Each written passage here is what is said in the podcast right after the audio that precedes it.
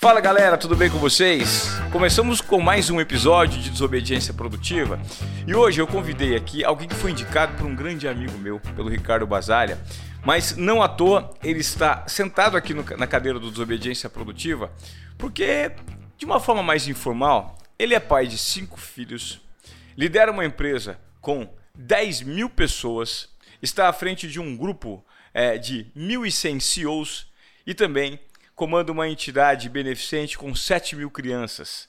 É muita gente debaixo desse guarda-chuva, não é não? Mas detalhe, a formação dele é engenharia.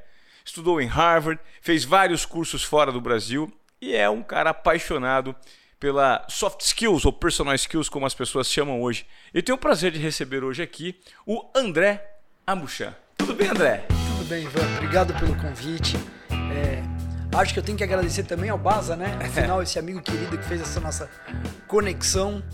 E depois de nos conectar, fiz questão de ouvir o podcast de vocês. Que aliás eu quero até divulgar na minha mídia, porque eu quero que mais pessoas ouçam.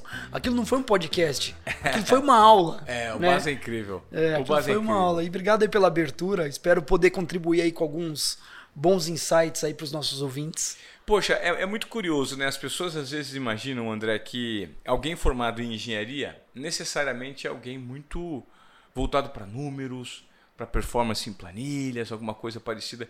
E você é, tem como formação, primeiro, uma formação de ser pai, né? De ter essa responsabilidade, está à frente de uma, de uma entidade filantrópica que é a Santa Fé, e depois, curiosamente, nós vamos explicar que eu participei lá em 2017, mandando uma mensagem num programa beneficente que eles comandam. E, poxa, mas tanto conhecimento, tanto estudo, para na verdade liderar pessoas. Né? Você acredita que o segredo hoje de lidar com o ser humano é o grande desafio dos líderes hoje em dia? Ah, eu acho que mais do que eu acredito, eu tenho certeza. Uhum. Né? Eu, se pudesse conversar com os meus filhos, né? E dar um conselho para eles, porque o conselho que a gente dá para o filho é o mais assim de coração genuíno, né? E eu realmente iria sugerir, sugerir que eles investissem bastante em tudo que o Baza falou no podcast com você, que chamam hoje os People Skills.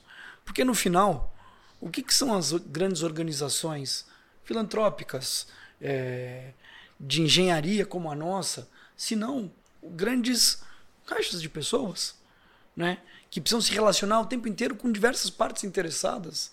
São os famosos stakeholders.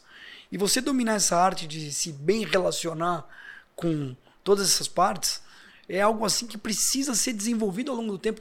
Eu não acredito, Ivan, que a gente nasce com um dom. Assim, aquele cara nasceu com um grande dom de liderança. Um pouco sim. Mas acho que os grandes líderes que a gente vê aí pelo mundo investiram muito na formação deles. Uhum. Muito. Então você comentou que eu sou um engenheiro civil, com uma cabeça que às vezes um lado muito analítico para tomar decisão. Isso vem do meu pai Reinaldo, engenheiro também mas eu tive uma formação muito humanística também, pelo lado da minha mãe, Dona Maria Suzana Vilac, uhum. Abuchan, que estudou história, né? Então, ela trouxe para minha formação um outro olhar para o mundo que junto com a escola que eu estudei me ajuda a poder trabalhar os dois lados do cérebro constantemente. Legal. Eu queria que você falasse um pouquinho da sua função hoje na frente do grupo Ingefor, né?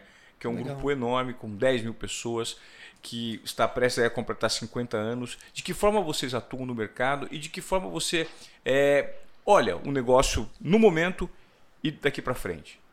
Bom, obrigado por essa oportunidade de contar um pouco a nossa história.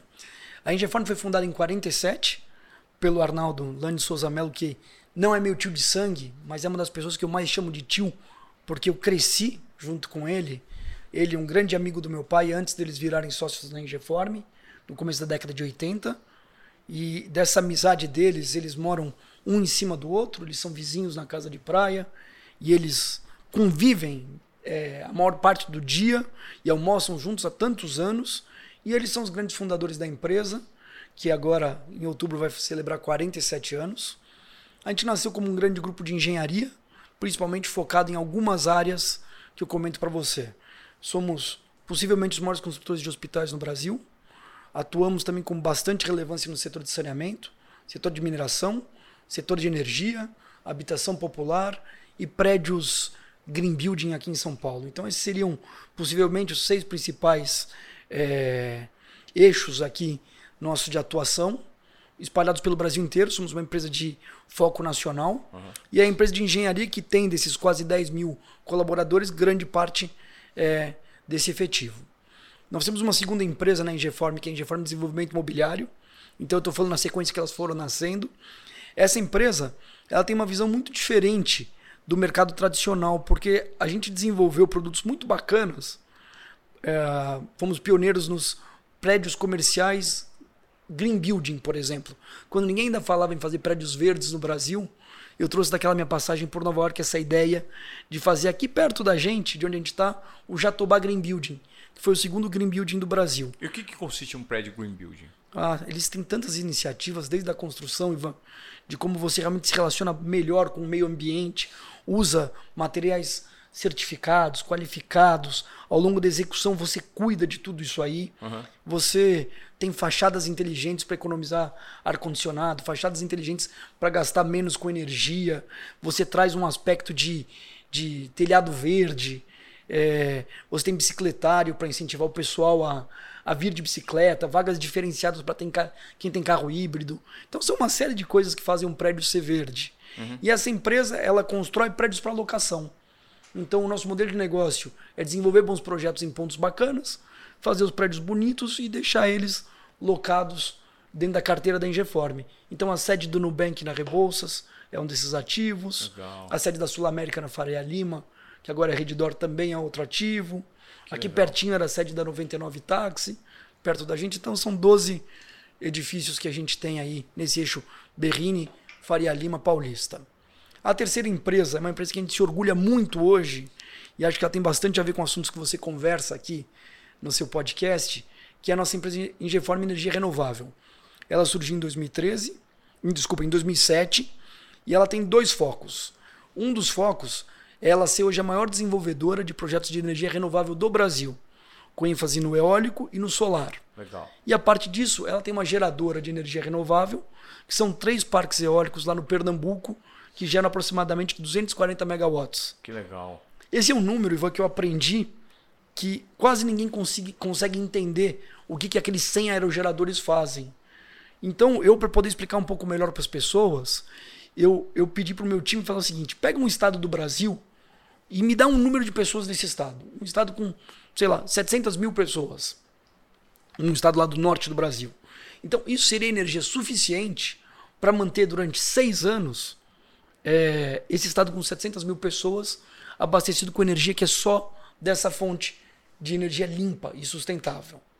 Que legal. Então essa é a nossa terceira empresa. Terceira empresa. Agora, André, é, é, assim é curioso, porque quando você fala dessa quantidade de negócios, eu fico imaginando, pô, é necessário é, muita capacitação para você ter o um entendimento e o conhecimento profundo para você não só é, dar orientações, ser o líder dessa organização, mas também ser referência para os seus comandados. Eu queria falar um pouquinho da sua formação. Né? Vamos lá. Pô, você é um engenheiro de formação, é, estudou no Mackenzie, disso aí, mas não parou por aí, né? É. Você já me falou que fez Singularity, vai fazer, já está encontrando um tempo hoje na agenda para fazer Singularity mais uma vez.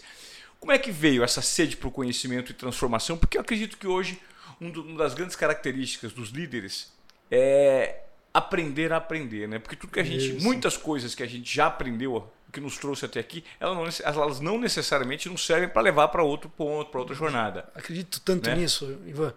E, então, só para concluir o grupo rapidinho, uhum. tem a empresa de concessões e investimentos, que ela tem três coisas: concessões de saneamento, concessões habitacionais de baixa renda, e a gente tem 40% de serviço cemiterial e funerário de São Paulo. 40%? Daqui de São Paulo isso foi privatizado né, esse ano. Uhum. Então, sete cemitérios de São Paulo, inclusive da Consolação, são operados pelo nosso grupo. Legal. E nós temos uma gestora de investimentos. Então, é isso que é esse grupo com quase as 10 mil pessoas. E você falou do. Como é que você usou a expressão? O aprender a aprender? É, o aprender a aprender, a necessidade de reinvenção no mundo de hoje é, em dia, né? Porque, pô, você, como um grande líder, está à frente de tantas é, verticais de negócio, é. né? Não, não, é, não é fácil. Não. É. E tem o aprender a ensinar também, né? Que acho que faz bem parte desse papel da liderança. Claro. Né? Então vamos fazer uma, um retrospecto para fazer um pouco de conexão aí com a história de vida, porque eu quando eu tinha 22 anos e eu estava me formando em engenharia no Mackenzie, engenharia civil, ah. é, eu recebi um convite bem diferente para fazer um estágio de poucos meses no mercado financeiro em Nova York. E eu falei, mas pô, eu sou um engenheiro civil, eu nem estudei nada do mercado financeiro, inclusive eu não sei nada do mercado financeiro. Ah. Mas por que não? Né? Então, vender o carro, fazer uma festa de despedida, é, enfim, me organizar e passar uma jornada lá fora. E quando eu fui para fora em 98, é, com 22 anos, eu fui trabalhar numa grande organização, chamava-se Salomon Brothers Smith Barney, que no final fez uma fusão com o Citibank e criou o Citigroup logo depois que eu cheguei. E ali, Ivan, é, o que era para ser uma jornada de poucos meses virou uma jornada de sete anos. Legal. Se eu não fosse praticamente puxado no laço para o meu pai para voltar, eu não sei se eu teria voltado. E o americano, dentro de grandes organizações naquela época, já tinha grandes programas de formação da liderança. Então, o que, o que eu acho curioso sobre esse assunto é que na engenharia, por exemplo, eu não tive uma matéria de liderança. Mas quando eu fui fazer o meu curso lá em Harvard, eu tive durante os três anos liderança. Tive que ler muito livro, tive aulas com bons professores, e depois dessa jornada que eu vou contar um pouco lá do UPM, é, trazer para a Ingeform ferramentas de, de, desenvolvimento das nossas lideranças passou a ser assim uma coisa, uma, uma grande prioridade dentro da nossa cultura empresarial. Uhum. E, e, tudo isso, e tudo isso aí se conecta. Então vamos lá, estamos lá em Nova York de 98 a quase 2006. Volto para a Ingeform. É, eu era já Senior Vice President, member do, do, conselho diretivo do City em Nova York. E quando eu voltei, eu tive também uma aula de liderança. Porque qual foi a, a aula de liderança proposto pelo meu pai e pelo meu tio? Que eu voltasse a ser engenheiro nível zero, independente se eu era já lá no Citigroup uma das pessoas mais seniors onde eu trabalhava. Porque se eu não voltasse para a empresa, reaprendesse engenharia e refizesse a minha carreira, degrau por degrau, uhum. eu não ia ser respeitado por essa organização. Então eu precisava fazer isso aí. E ali eu fui aprender uma liderança muito diferente. Porque uma coisa é você estar tá em Wall Street liderando um grupo de pessoas de países completamente diferentes, trabalhando no mercado de Wall Street, e a outra coisa foi o primeiro projeto que eu toquei quando eu voltei para o Brasil, que foi a transformação do Carandiru, onde teve aquela grande tragédia, Sim. no Parque da Juventude. Então eu ganhei de presente do meu pai e do meu tio um par de botas, uma trena, um capacete, e eles falaram: agora você é engenheiro zero, vai reaprender engenharia e vai ficar dois anos nesse projeto transformando o Carandiru no Parque da Juventude. Que legal! E como é que foi esse processo todo, André? Você que, poxa, que, que história interessante, cara. Ele foi, ele foi assim, desafiador, um pouco chocante. Porque, olha, eu, eu tinha um escritório na Madison com a 57 olhando para o Central Park. Segunda-feira me despedi de todo mundo às lágrimas. E quinta-feira, o meu escritório passou a ser na cela 5 do pavilhão 7 do Carandiru. E aquele ambiente tinha assim uma atmosfera tão pesada, cara. Assim, era uma coisa o que era aquele Carandiru, onde teve todo aquele massacre, né? Ah, e você teve a oportunidade de pisar pela última vez depois que ele foi desocupado, antes da demolição. Mas é que dois presídios não foram demolidos, eles foram retrofitados. Você ainda não foi conhecer o Parque da Juventude? Não. Então eu vou te deixar esse convite não, com as suas crianças. Claro. Você vai pegar um dia um, um metrô, ah. porque você vai cair na porta do Parque da Juventude. Tá bom. E vai conhecer um parque que é maravilhoso. Assim, o pessoal vai no Birapuera, vai no Vila Lobos, mas não sabe que na Zona Norte tem um parque lindo. Parque e lá foi preservado uma parte do que era o Carandiru. Tem uma, ficou o Museu do Carandiru, tá. ficou uma ETEC FATEC e ficou um centro cultural. Então, assim, a transformação que foi feita ali foi uma coisa enorme. E para mim, foi um novo exercício de liderança, porque é, mudou por completo o que eu precisava fazer como líder. Né? Uma coisa era liderar aquela turma em Nova York com aquela visão, e outra coisa era ter virado engenheiro zero, com, com alçada só sobre os estagiários, e recomeçando a minha carreira na Ingeform. Que loucura, cara. É, foi bacana. Quanto tempo durou esse processo de revitalização? Quanto tempo levou? Ali foi, acho que, um negócio de dois anos. Foi um negócio de dois anos que, para mim, foi muito importante para reconectar com um assunto que realmente tinha ficado completamente apagado da minha cabeça. Certo. E se doeu um pouco, né? voltar de presidente a, a começo claro. de carreira, hoje eu tenho certeza que foi o maior acerto que nós três fizemos quando eu voltei. Possivelmente não teria dado certo a história se não passasse por aí. E, e já de cara com um baita desafio, né, André? Você pô, entrar num lugar que marcou a história do Brasil como é. um todo, né? Por conta do massacre do Carandiru. Quantas é. Pessoas morreram ali, quanto sofrimento aquele espaço, aquele lugar gerou. Como é que era o ambiente lá quando você chegou? Tipo, era um ambiente meio pesado mesmo? Era pesado, assim. Principalmente quando você olha o que, que eram aquelas paredes e aquelas grades de ferro, né? Uhum. E você pensando né, na jornada de quem ficava lá a vida inteira. E, e, e, sabe uma coisa? Muita arte foi produzida nas paredes do Carandiru. Então, muitas vezes dava muita dó de você Sim. pegar tudo aquilo que foi desenhado, Demolir. por que foi desenhado e de repente, né, pôr para baixo. Claro. Tinha um, eu lembro lá em cima, que tinha um cara que cara, ele era capaz de imitar tudo que o Maurício Souza fazia. Então, tudo da Mônica, do Cebolinha, do Cascão, tinham desenhos perfeitos, coloridos, assim, sabe? Nas paredes. E isso, infelizmente, foi demolido. É, uma parte foi preservada, mas muita coisa foi demolida. Legal. Mas hoje é um parque muito bonito, assim. O projeto é de um grande escritório de arquitetura chamado A Flávio Gasperini, que também é pertinho daqui.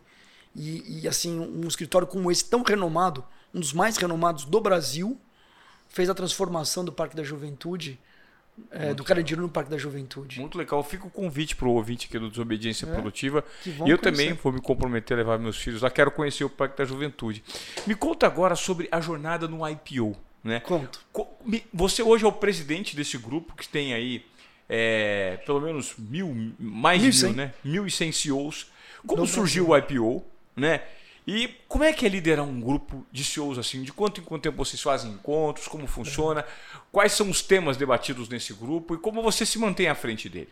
Muito bom, ótima pergunta. Eu preciso também agora andar um pouquinho no tempo, então a gente chega, voltei de Nova York, voltei para a Ingeform, estou uhum. com 30 e poucos anos de idade e me sinto ali com 30 e poucos anos com vontade de continuar minha agenda de aprendizagem contínua. Então eu já estava aqui no Brasil, as coisas estavam melhorando, evoluindo a minha carreira na Ingeform, e eu falei, pensei comigo mesmo assim, tá na hora de fazer mais alguma coisa. E no final de semana eu comecei a pesquisar um monte de curso fora do Brasil, onde eu pudesse continuar me desenvolvendo, né? E aí apareceu um curso chamado OPM, que os americanos chamam de Owner and President Management Program, que foi um programa muito bacana da faculdade de Harvard, que eu apliquei em 2010 e fui fazer no começo de 2011. É, é o meu primeiro módulo. E é, uma, é um trabalho muito legal, é uma, um, é um modelo de curso muito legal, porque ele é focado somente em presidentes e donos de companhia. Nós éramos 160 CEOs de 40 países do mundo. Você fica em imersão quase um mês com eles. Você recebe. A gente estuda um terço dos cursos, uh, dos casos que são aplicados no MBA de Harvard. E aí, o que acontece? Se você estuda, então, uma parcela desses casos, debate, tal, tal, tal, volta e aplica na sua empresa passa sete meses, você volta para o campo. Que Fica legal. mais um mês. Volta e aplica na sua empresa. Volta para o campus, aplica na sua empresa. Então é um modelo super legal de aprendizado, de forma coletiva. Ou seja, você vai lá, pega o conhecimento na fonte, na teoria, tem um desafio prático de, isso, de, aplica de aplicar. E volta. Isso. E as matérias, e as matérias que eu tive lá são as matérias que eu não tive na faculdade de engenharia e nem quando eu morei nos Estados Unidos, que eu estudei muito uhum. os anos que eu fiquei nos Estados Unidos. Uhum. A cadeira de inovação que me fez abrir o hub de inovação, que inclusive foi nesse lugar e eu quero te contar um pouco. Uhum. Eu tive três anos de inovação lá. Eu não tinha tido três anos de engenharia uhum. de inovação. Tive os três anos de liderança, de empresas familiares, enfim. E lá, falei tudo isso porque lá no UPM eu tive o meu primeiro contato com o IPO. Se nesse ambiente estão todos os CEOs e presidentes, eles estão conectados no mundo inteiro com o IPO. Porque o IPO, no final, ele, é uma organização mundial com 35 mil líderes que empregam 22 milhões de pessoas e que geraram no final de 2022 9 trilhões de dólares de receita às empresas de CEOs, o que faz com que o IPO seja o terceiro PIB do mundo. Só os Estados Unidos e a China têm uma receita maior do que as empresas lideradas pela turma do IPO. Que legal. Então, assim, tá à frente do IPO Brasil, como presidente do IPO Brasil, agora de julho de 23 até julho de 25, uhum. é para mim também mais um grande desafio e mais uma jornada de bastante responsabilidade. Claro. E aí você me perguntou como é que surgiu essa organização. Sim.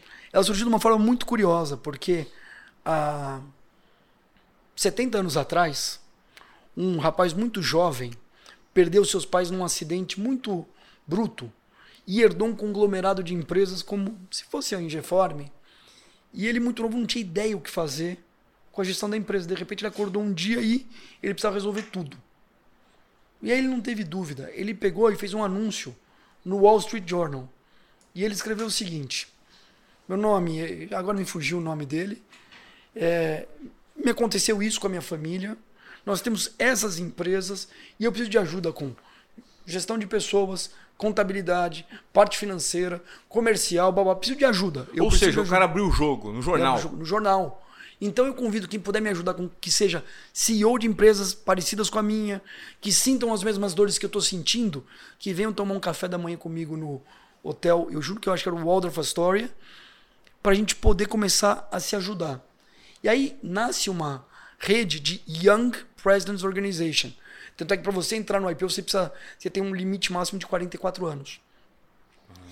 E um dos grandes propósitos que a gente tem, além da gente se ajudar de diversas formas, é a gente viver uma, uma, uma jornada de aprendizagem contínua através da troca, através da oportunidade de trazer grandes referências em assuntos diversos para nos ajudar a sermos melhores pais de família, líderes de organizações de fim lucrativo, pro bono, e, enfim, com todo esse aprendizado, essa troca, poder gerar um impacto bacana no mundo que a gente vive.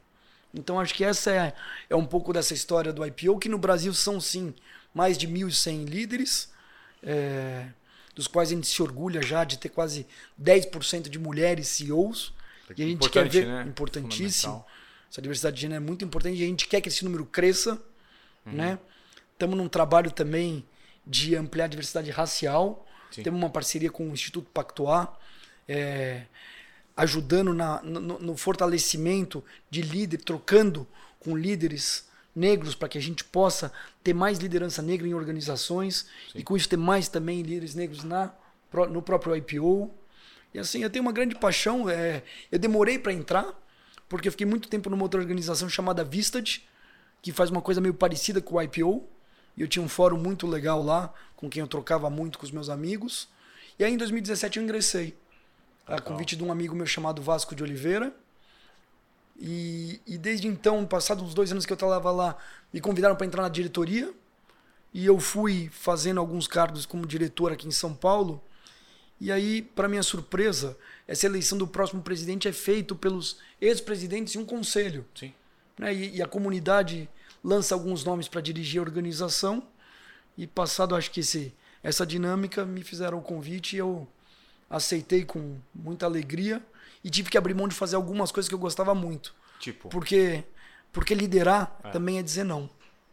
Liderar é fazer boa gestão do seu tempo, saber o que, que naquele momento é importante, onde você canalizar a, o seu foco, né? Então eu era presidente do conselho da Associação Beneficente Santa Fé desde 2011. Né? Eu abri mão da presidência, hoje sou um conselheiro. Estou inclusive aprendendo como é que é ficar lá na frente agora atuar um pouco mais atrás, claro. dando espaço para o meu amigo, o Daniel Simões, ex-presidente da Eletromídia, que agora está como presidente do Conselho da Santa Fé, está fazendo um trabalho brilhante. Eu saí do Conselho da Childhood, que é um, um, uma organização mundial presidida pela rainha Silvia da Suécia, que é brasileira, uhum. focada em primeira infância, em crianças. Que legal. Então esses projetos sociais sempre me encantam.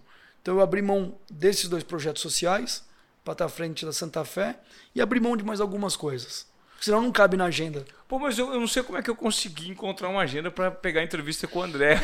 É tanto carga, tanta função que ele acumula. André, sua agenda é apertadíssima, cara. Ela é, ela é desafiadora. Desafiadora. Desafiadora. Mas eu acho que gestão de tempo talvez seja um dos pontos positivos que você tenha aprendido nesse formato, né? E a ensinar também, porque gerir o tempo talvez é um dos grandes desafios do mundo. Eu, converso, dia, né? eu converso muito com o nosso time sobre isso, principalmente é. quando eu vejo as pessoas organizar, é, angustiadas com problemas de tempo. A, a, a Ingeform tem uma cultura muito estabelecida, Ivan, e assim, eu não sei quem já sentou nessa cadeira e já te disse assim, olha, eu tenho uma empresa que é dirigida pela cultura. Mas é assim que eu falo da nossa empresa. A cultura que, a corporativa. Nossa, é, a nossa empresa é dirigida por uma cultura corporativa muito forte, porque eu faço um hospital para a Unimed no sul do Brasil, no Rio Grande do Sul, e eu faço um hospital para a Unimed no norte do Rio Grande do Norte. Se você pegar um avião daqui para cá, são 5 horas de voo. E esses hospitais são feitos da mesma forma, através de uma cultura organizacional forte. E aí, como a gente é uma empresa já mais madura, ano passado a gente precisou fazer um grande trabalho de evolução da cultura. E a gente escolheu cinco temas para investir a nossa energia. Entre eles, gestão do tempo é um deles. Que legal. Então a gente tem um, uma, um grupo de trabalho que fala sobre gestão do tempo, autonomia, a importância de você formar pessoas para poder delegar Claro. né, e acompanhar o que está sendo delegado. Mas é, é um tema que angustia a nossa turma nesse mundo contemporâneo. Claro. Gestão do tempo. Você, quando você é, é, sente as necessidades e dores hoje, é, compartilhadas por, por pessoas que ocupam o mesmo cargo que o seu, estão na liderança de grandes corporações, de grandes empresas, como por exemplo no IPO, o que, que você percebe que é a necessidade da turma é, hoje em dia, André? Eu, eu sinto que as pessoas precisam principalmente se cercar de pessoas competentes para ajudarem elas a prosperarem. Porque no final, o líder tem esse dois, esses dois papéis muito assim relevantes. Ele precisa ajudar o time, né, a ir na direção que está proposta na estratégia. O papel dele, se ele é um CEO, não é o da execução. Né? Ele tem pessoas mais focadas na execução, mas ele também precisa receber ajuda dessa turma. Então a palavra ajuda ela é relevante, né? Você dar e receber ajuda, você pedir ajuda na hora certa, né? E principalmente, a gente falou aí de liderança, né? É, quando a gente fala em liderança, a gente tem que saber ouvir. Aqui no nosso podcast a gente está falando muito, mas como uma empresa que pensa diferente, a Ingeform, a gente fez cursos de comunicação não violenta. E a gente usou os livros do professor Marshall, Rosenberg, que é o maior papa de comunicação não violenta, para poder entrar nessa agenda das pessoas ouvirem de forma genuína, antes de saírem pensando no que vão falar, processarem o que ouviram, né? usarem empatia para colher o que está vindo e depois de usar os dois ouvidos, sair falando. Uma boca só. Você na sua formação é muito muito técnica em alguns aspectos e muito humana em outros aspectos. Como é que você acredita que deva ser a composição é, de um grande líder hoje, do ponto de vista de conhecimento? É tão necessário, é, proporcionalmente falando, você investir do ponto de vista de comportamento, assim como do ponto de vista técnico da sua formação? Olha, eu acho que o grande líder, conforme ele vai ficando mais maduro e mais experiente, eu investiria mais na parte comportamental. Vocês falaram muito sobre o tal do people skills, Aham. essa capacidade de, de liderar, né? De liderar de forma genuína, é, mantendo um fluxo de comunicação intenso com o time, porque sem comunicação você não vai no, numa direção comum. Eu acho que se você consegue se fortalecer no que está escrito aí nesse programa, que inclusive começa com liderando si mesmo, né? Sim. Eu acho que quem fala em jornada de autoconhecimento tem que pensar que primeiro precisa dar conta de se liderar. Se liderar inclui dizer os nãos, saber o que é essencial fazer agora. Claro. Tem um livro chamado Essencialismo, eu não sei se você leu, Não li. mas ele é bacanérrimo, assim, sobre É. você entender de fato o que é essencial, né? E, e aí depois que você consegue liderar a si mesmo, então tudo bem, aí você consegue começar a liderar um grupo de pessoas. Legal. E só depois que você consegue liderar você, um grupo de pessoas, você se coloca mais apto para liderar um negócio, uma grande organização e por aí vai. E eu acho que com isso, se você consegue desenvolver essas competências, que o pessoal fala às vezes que são soft, né? Você consegue se cercar de pessoas que têm competências técnicas e também são bons líderes, Claro. que vão te dando cobertura nessa parte mais técnica. Né? Então eu, eu vejo bastante dessa forma e acho que a clareza na comunicação é essencial. Esse ano nós reunimos 100 líderes da das nossas empresas no auditório aqui no Jatobá Green Building Aham. e eu deixei muito claro para eles como eu estava pensando a usar o meu tempo esse ano. E eu posso contar aqui para o pessoal. Eu, eu me propus esse ano a cuidar da cultura da Ingeform, a cuidar da implementação da nossa estratégia, cuidar das pessoas, fazer a representação institucional e o fechamento dos grandes negócios. E perguntei para eles, os 100 principais líderes, se estava faltando alguma coisa. Porque se tivesse faltando, eu ia incluir no meu tempo. Aham. Isto posto, eles têm clareza onde é que o André usa o tempo. E se começa a chegar muito assunto pro André que não tá aqui, então primeiro o André começa a não usar direito o tempo dele como CEO e alguma coisa tá não funcional na organização. Alguém não tá cumprindo o papel que deveria com os outros assuntos. Então acho que isso é muito importante na liderança. É fundamental. E quando você me fala sobre isso, a gente entra num tema que mexe com a cabeça de muitas pessoas e que se transformou num bicho de sete cabeças chamado disciplina, que é tão básico para outras pessoas, né? Uhum. As pessoas acreditam que a disciplina muitas vezes ela engessa, ela complica, ela compromete, ela aprisiona. E na verdade a disciplina é uma grande ferramenta de liberação, libertadora. Né? Como é que você como é que você coloca a disciplina para você? você? Eu achei super interessante quando você fala, poxa, para liderar os outros eu preciso necessariamente me liderar. É isso aí. Né? É, talvez essa seja uma das coisas que quem me conhece mais mais aprecia de ver como eu consigo ser disciplinado com, com as coisas que eu quero e preciso fazer. Então, por exemplo, como base, eu não sei começar o dia sem fazer esporte. Eu não sei, faz parte da minha jornada de vida acordar desde que eu sou gente e fazer meu esporte, sentir a endorfina batendo manhã. em mim. Então, assim, começa assim. E aí, você desenvolver também habilidades relacionadas à disciplina com hábitos é uma coisa que você pode desenvolver, né? Lá na Ingeform, a gente tem um papo parecido com esse, que chama Papo com André. Lá chama Papo com Ava, porque André Vilac é Buchan. Uhum. Só pra você ter uma ideia, terça-feira que vem, quarta-feira que vem, eu vou fazer esse papo lá em Carajás. Tô indo para Carajás, sentar com o nosso time que trabalha nas obras da Vale. Carajás, lá, lá no, no Pará. Lá no Pará. E participa desde o nosso mestre, os encarregados, até a alta liderança do negócio. Todo mundo vai nesse papo com a Ava. E ele tem uma agenda. E em vários papos com a Ava, eu levei o livro do Poder do Hábito.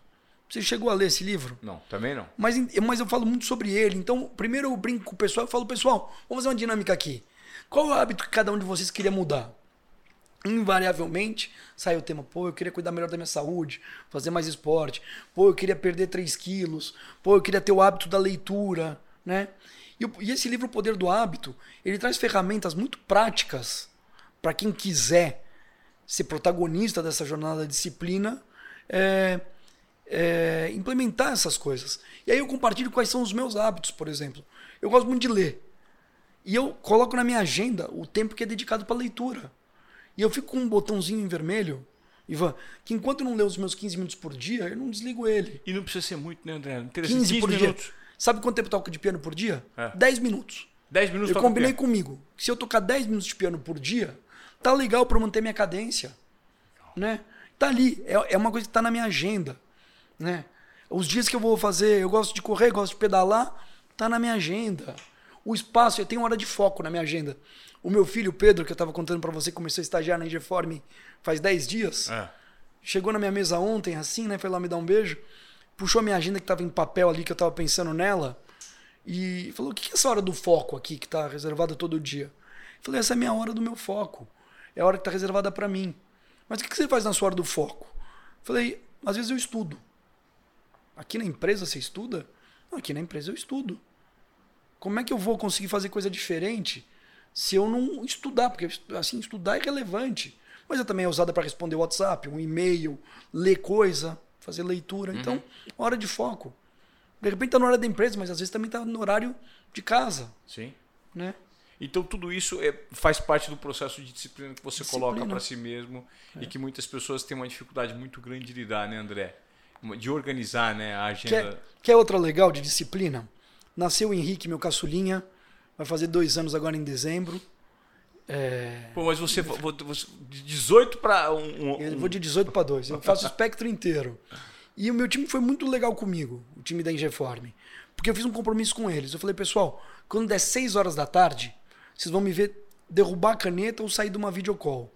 Porque eu vou fazer com esse caçula uma coisa que eu não consegui fazer com os outros. Eu vou para casa essa hora, eu vou dar todos os banhos nesse menino desde que ele nasceu. Se der, eu vou dar o jantar também e vou pôr para dormir. Depois que eu terminar essa jornadinha deles, eu volto aqui no computador, eu respondo os e-mails, respondo o WhatsApp. Se alguém precisar fazer uma videocall depois, a gente faz. E eu encerro meu dia assim. E aí, com o Henrique, eu consegui viver uma jornada que eu não vivi com os outros quatro.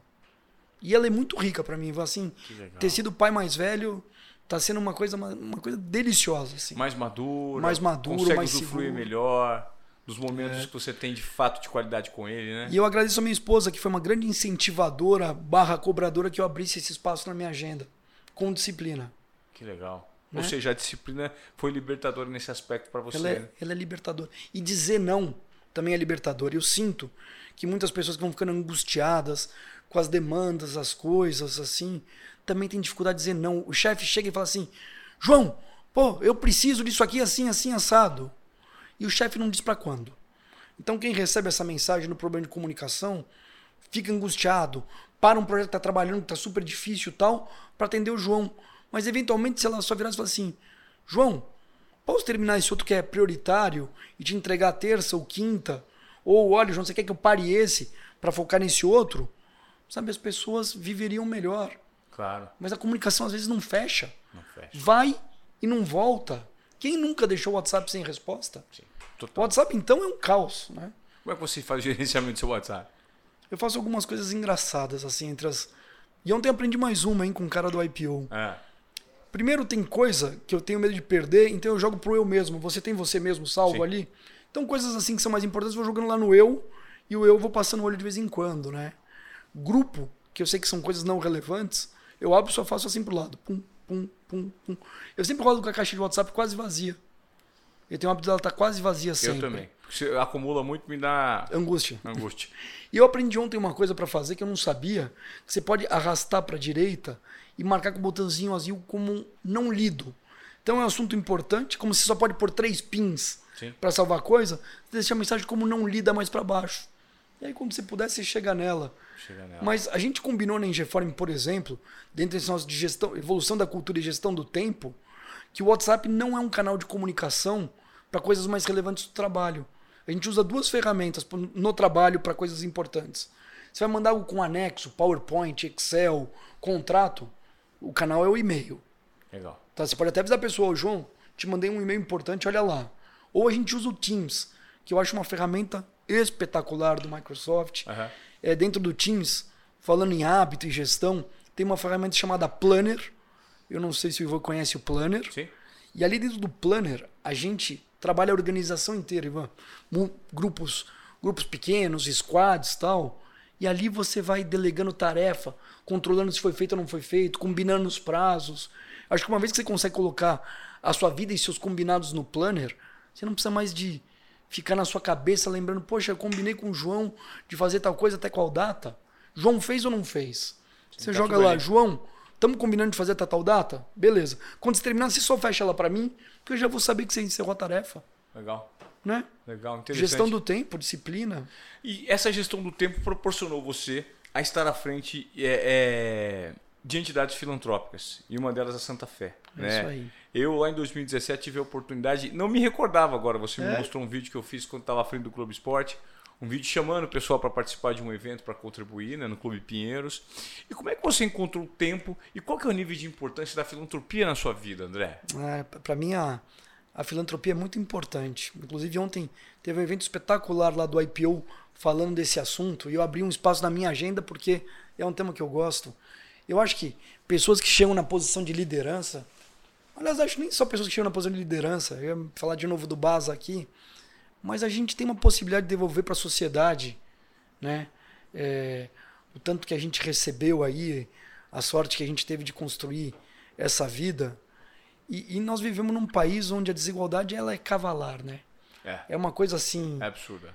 Eu não consigo passar nas ruas de São Paulo Ivan, e ver as crianças na rua e não sentir nada. Eu não consigo olhar aquelas crianças e achar que elas saíram de um bueiro, né? Então, quando eu fui lá pro curso de Harvard, o tal do OPM, eu e, o- eu e alguns amigos a gente estudou um, um- um caso que era sobre fi- é, fibrose cística, né? Aquela doença horrorosa que vai paralisando o corpo, a cabeça fica boa e o corpo paralisado. Lembra aquela brincadeira do balde de água na cabeça? Uhum. Era, Era essa doença, essa época e essa doença. E eu li aquele caso, e naquele caso que eu li, um grupo de amigos se juntava para criar então um instituto para cuidar dessa doença. E aí nós estávamos reunidos lá, os amigos, e eu virei para a moçada e falei, pessoal, quem se sente hoje fazendo o quanto poderia ou deveria para ajudar quem precisa? E aí, um grande amigo meu, Marco Surrai, que aliás já deixo até aqui uma dica de um cara para você entrevistar, ele falou, puta, eu sou o primeiro que acho que não. Eu falei, olha, você tem algum projeto que você quer ajudar? Ele falou, eu não tenho, mas eu gosto do tema de crianças e educação de crianças. Eu falei, olha, a nossa empresa já é a principal mantenedora da Santa Fé desde 98. Nós estamos há 25 anos como principais mantenedores desse Aham. projeto. Por que a gente não cria um conselho de amigos jovens? A gente mergulha na Santa Fé e a gente viu que a Santa Fé precisa. Ele falou, tô dentro. E esse conselho de apoio à gestão surgiu em 2011 com o Marco Surrai e a gente transformou a Santa Fé juntos. Então ali a gente achou um, um, um, um dos caminhos onde eu, durante muito, extravasei essa minha responsabilidade social, mais vinculada ao terceiro setor. Legal. Mas eu acho que hoje as organizações têm um grande, uma grande responsabilidade dentro da pauta do ESG, né? onde o S se conecta muito com isso. E a gente também está lançando agora, quinta-feira, a nossa academia da Ingeform. A gente também está fortalecendo, através da educação, né? que vai lá desde o chão da fábrica Sim. até a alta liderança, um papel de responsabilidade social. Claro. Fantástico, fundamental. E nessa jornada sua, ainda sobra um tempinho muito importante para paternidade. Você está com filhos que, que vão de 18 a 2. É. Como é que é ser pai gerindo esse, essa responsabilidade toda do ponto de vista profissional e estar presente na vida dos filhos? Pois é. Essa é uma boa pergunta e às vezes eu sinto que eu tô ali eu tô devendo, né? Mas a coisa... gente sempre tá, né? A gente sempre o pai tá. sempre tá carregando uma culpa, por mais sempre. Que, que você se entregue, né? Por, é, super te entende. Me entende. Mas, por exemplo, hoje eu acordei 5 h 15 da manhã para fazer meu exercício. Porque eu sabia que 6 h 30 era hora de fazer os ovos, fritar o queijinho dos meninos, fazer o café da manhã dos primeiros. 5 h 15 5 h 15 Então vamos lá treinar, fiz meu treino e, e tô numa rotina agora de treinos, treinos mais cedos aí. É. Até sentindo saudade de treinar no sol. E, e aí depois então que eu cuidei desses, dei café da manhã pro pequenininho, fui de carona com o Pedro pro, pro trabalho, ele foi dirigindo já, ah. batendo um papo. E meu programa de hoje, do final do dia, depois que eu der banho no Henrique, é ir ver o, o jogo de futebol do Chico. Então vou eu e o Chico e o Fefe, vamos, ele vai estar jogando bola. Então e assim eu vou participando da vida deles e vou levando e vou levando nas coisas e, e tem uma nossa dinâmica. E eu tenho um hábito meu que até compartilho com o pessoal, de repente cada um inventa aí a sua dinâmica. Mas eu quando os meus filhos fazem 12 anos, eles fazem uma viagem especial com o pai, né? Então quem vai fazer agora é o Chico, que é o terceiro, e nós vamos viajar em outubro, uma semana juntos, na semana do saco cheio. Ah, Ele escolheu um lugar, um lugar super legal, bem diferente. Ah. Nós vamos lá para os países árabes, nós vamos para Dubai, vamos para Abu Dhabi. Que legal. Só, os do, só, você só os dois. Só os dois. Poxa, que legal. Uma semana Aí gera uma conexão super especial. Super especial. É, naquele momento, acho que a conexão ela já existe por tudo que a gente viveu. viveu. Eu, eu sou separado, né? eu sou pai de quatro no primeiro casamento e casado com a Brigitte hoje. E eu sou um dos poucos caras que eu conheço, Ivan, que desde que se separou em 2015 eu tenho a guarda, a guarda alternada.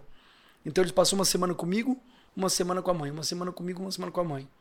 E a mãe viaja um pouco aí pelo mundão, então às vezes eu arrisco dizer que eles passam até mais tempo comigo. Sim. Então eu não tenho também assim essa sensação de ser aquele cara que só vê as quartas e finais de semana. Sim. Eu pude seguir nessa jornada com eles muito intensa. É interessante porque eu, eu vivo a mesma situação que você. Eu sou separado há mais ou menos dois anos e meio, três anos. Também tenho guarda compartilhada, metade da semana comigo, metade com, com a mãe. E, e como é importante né, essa presença. E quando eu falo da presença, por mais que a gente entregue, ela invariavelmente ela vem acompanhada de, de uma responsabilidade que a gente se sente culpado, né? É. é. impressionante como o pai, por mais que a gente entregue, mais que a gente faça, aquela coisinha vem sempre com a gente, como que eu não estou fazendo mais, eu não estou fazendo é. mais.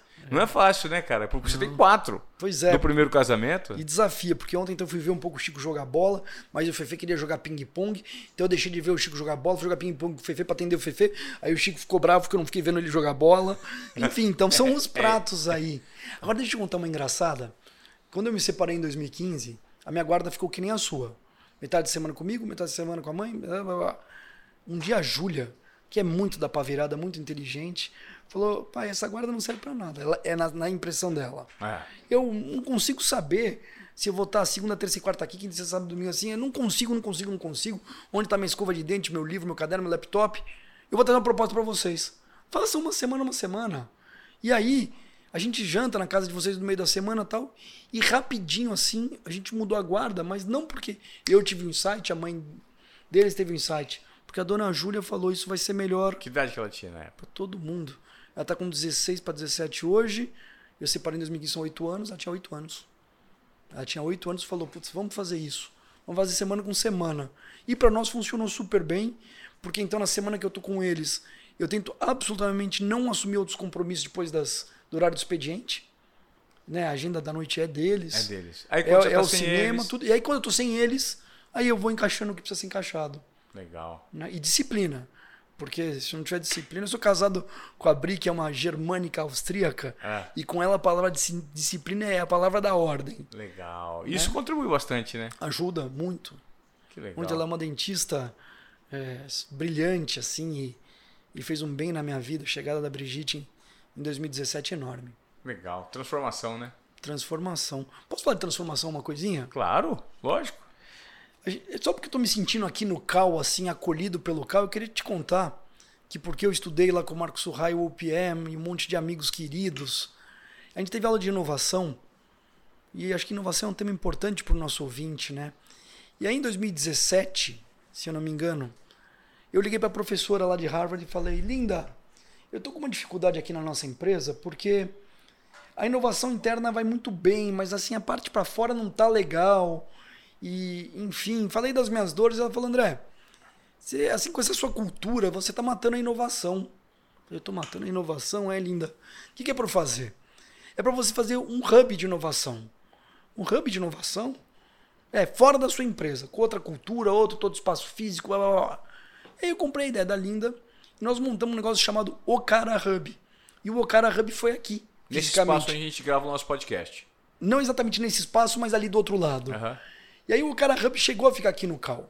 E o que era esse o Cara Hub? Era um lugar para a gente acelerar startups no setor de engenharia civil, desenvolvimento imobiliário, cidades inteligentes e mais alguma coisa que eu esqueci. E nesse espaço a gente acelerava sta- startups no modelo de Open Innovation, inovação aberta, Aham. e Equity Free. Nenhum dos caras das startups chegavam no nosso hub para ser acelerado e precisava abrir mão de 1%, 2%, 3%, 5%. Nós não tínhamos nada disso. Tá. A gente queria acelerar a indústria. E quem tocou esse hub foi o Magnus Arantes, querido amigo, especialista nisso, que durante muitos anos tocou o hub num prédio ali, a Torre Sul da Engeform. E no momento ele falou: André, nós precisamos sair da Torre Sul e vamos pro Cal. E a gente é, seguiu com o Okara Hub aqui, aceleramos assim dezenas de startups do nosso setor, o que nos faz agora receber o prêmio da terceira empresa mais inovadora do nosso setor de inovação Legal. né? É, por, por, por mais alguns anos em seguida a gente vem recebendo esse prêmio. E aí a gente veio com o cara pra cá. E eu tava lembrando que o, o Magnus, que era um cara tão brilhante, infelizmente teve uma doença durante a pandemia e se foi muito cedo. E para você ver como as pessoas são importantes à frente da- de negócios e organizações, com a perda do Magnus a gente perdeu o punch tocar o Okara e a gente teve que pivotar para outras ideias e, e enfim, estamos inclusive lançando o nosso Angel Labs, que vai ser o, o nosso hub de inovação interno. Mas eu tenho aqui um sentimento de gratidão por tudo que eu vivi com o Magnus e tudo que eu aprendi com o Magnus e, e eu espero que ele esteja bem onde ele estiver. Legal. Pô, André, eu achei muito legal passar por todas essas caixinhas da sua formação, das suas execuções, da necessidade de gestão de tempo que você tem hoje da sua vida. E eu gostaria de perguntar, tem alguma, algum tema, alguma pergunta que eu fiz que você gostaria de responder, que eu não fiz que você gostaria de responder ou não? Então, eu talvez quisesse é, deixar aqui o pessoal mais incentivado a ouvir podcasts como o seu. Legal. Porque eu fui ouvir alguns e também faz parte da minha rotina. Eu tenho no domingo um alerta que entra e fala: André, escolhe em alguma plataforma um podcast que você possa ouvir e aprender. Um conteúdo. Um conteúdo. E eu queria incentivar muito o pessoal a, a, a se conectar com essa forma de aprender. Sim. Porque no final, eu não sei quanto tempo a gente falou, mas eu espero que alguma ideia possa ecoar na cabeça de alguém. Sim. Que algum livro que eu tenha mencionado possa fazer sentido a leitura nesse momento. Né? Então, deixo aqui esse, essa sugestão.